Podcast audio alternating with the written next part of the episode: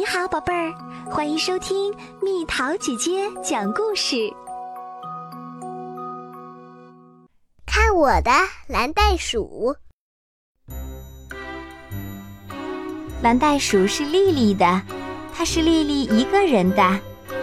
有时候丽丽不乖乖听话，想要显摆一下时，她就会说：“看我的蓝袋鼠。”蓝袋鼠只好乖乖的看着，不然还能怎样？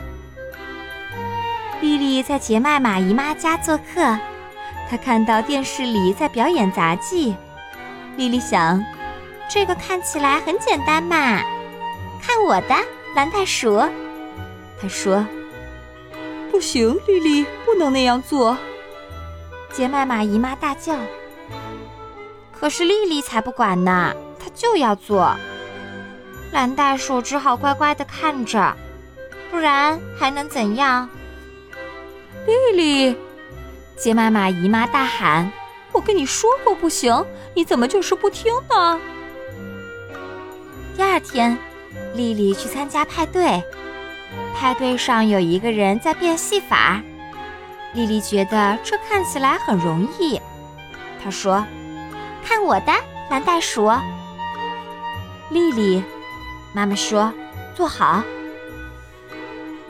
不行，丽丽，妈妈大叫：“快住手！”蓝袋鼠只好乖乖的看着，不然还能怎样？你总是不听话，妈妈说：“什么时候才能乖一点啊？”弗洛伦斯姑姑带丽丽去公园玩。他们看到几个男孩子在玩自行车特技，丽丽心想：“这看起来不难嘛，看我的蓝袋鼠。”他说：“不行，丽丽！”弗洛伦斯姑姑大叫：“停下！快给我回来！”蓝袋鼠简直不敢看了。弗洛伦斯姑姑使劲喊。丽丽，快停下！可是，就算丽丽想停，现在也停不下来了。我们该拿你怎么办呀，丽丽？弗洛伦斯姑姑叹着气说：“你怎么就不能听话一点呢？”唉。丽丽回到家，看到乔治叔叔正在和小弟弟一起玩跷跷板。我可以玩一下吗？丽丽问。可以呀，丽丽。乔治叔叔说：“但是你一定要小心，动作别太快，否则小弟弟会摔下来的。”可是丽丽想到了一个新玩法，看我的蓝袋鼠！他叫道：“他想从秋千上直接跳到跷跷板上。”丽丽，乔治叔叔生气了。这可不行，不能这样做！他大叫起来：“丽丽，哦哦不！”乔治叔叔被吓到了。蓝袋鼠紧紧地闭上眼睛，不然还能怎样？我告诉过丽丽不能这么做。乔治叔叔说：“我的蓝袋鼠呢？”丽丽大声问。可是谁也没有听他说话。因为小弟弟被丽丽吓哭了，妈妈早早的让丽丽上床睡觉。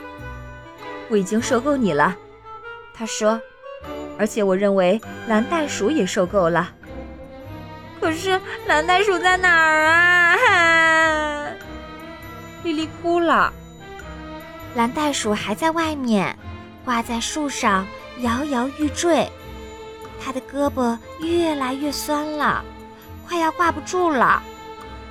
突然，他掉下去了，撞到了枝丫上，被树枝刮伤了，掉啊掉啊，最后掉到了地上。可怜的蓝袋鼠，它仔细地检查了一下自己的尾巴，尾巴被刮破了，里面的填充物都跑出来了。不知道该怎么办。或许丽丽知道，于是她一蹦一跳地穿过草地，朝着房子蹦去。没走多远，丽丽的妈妈就拿着手电筒走过来。“你在这儿啊？”她说。她给蓝袋鼠缝好尾巴，还在尾巴上缠了绷带。多勇敢的小袋鼠啊！爸爸说道。如果我是蓝袋鼠，我都不知道还想不想和丽丽待在一起。她老是做那些危险动作，让你受伤。蓝袋鼠独自坐在窗台上，他想啊想，想了一整夜。丽丽会停止显摆，不再胡闹了吗？她会乖乖的听话吗？要再给他一次机会吗？蓝袋鼠会原谅丽丽吗？早上，丽丽刚下楼，就朝蓝袋鼠跑去。不行，丽丽，妈妈说。蓝袋鼠还不能给你，除非你让我们看到你能乖乖的好好听话。那天，丽丽乖乖的做了很多事儿。她乖乖的刷好牙，整理房间；他乖乖的吃午饭，还帮忙买东西。他一次也没有显摆。看来你是真的要变成一个乖孩子啦？妈妈问。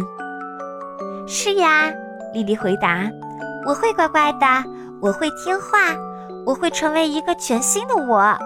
您就看我的吧，还有你，看我的，蓝袋鼠。”蓝袋鼠相信他，不然还能怎样？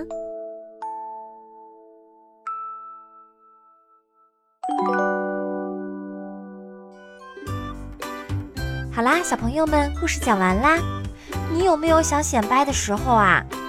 有时候做超出你能力的事儿，就有可能会让自己受伤。那么我们能做哪些事儿，不能做哪些事儿，你都知道吗？留言告诉蜜桃姐姐吧。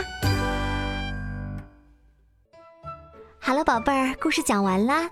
你可以在公众号搜索“蜜桃姐姐”，或者在微信里搜索“蜜桃五八五”，找到告诉我你想听的故事哦。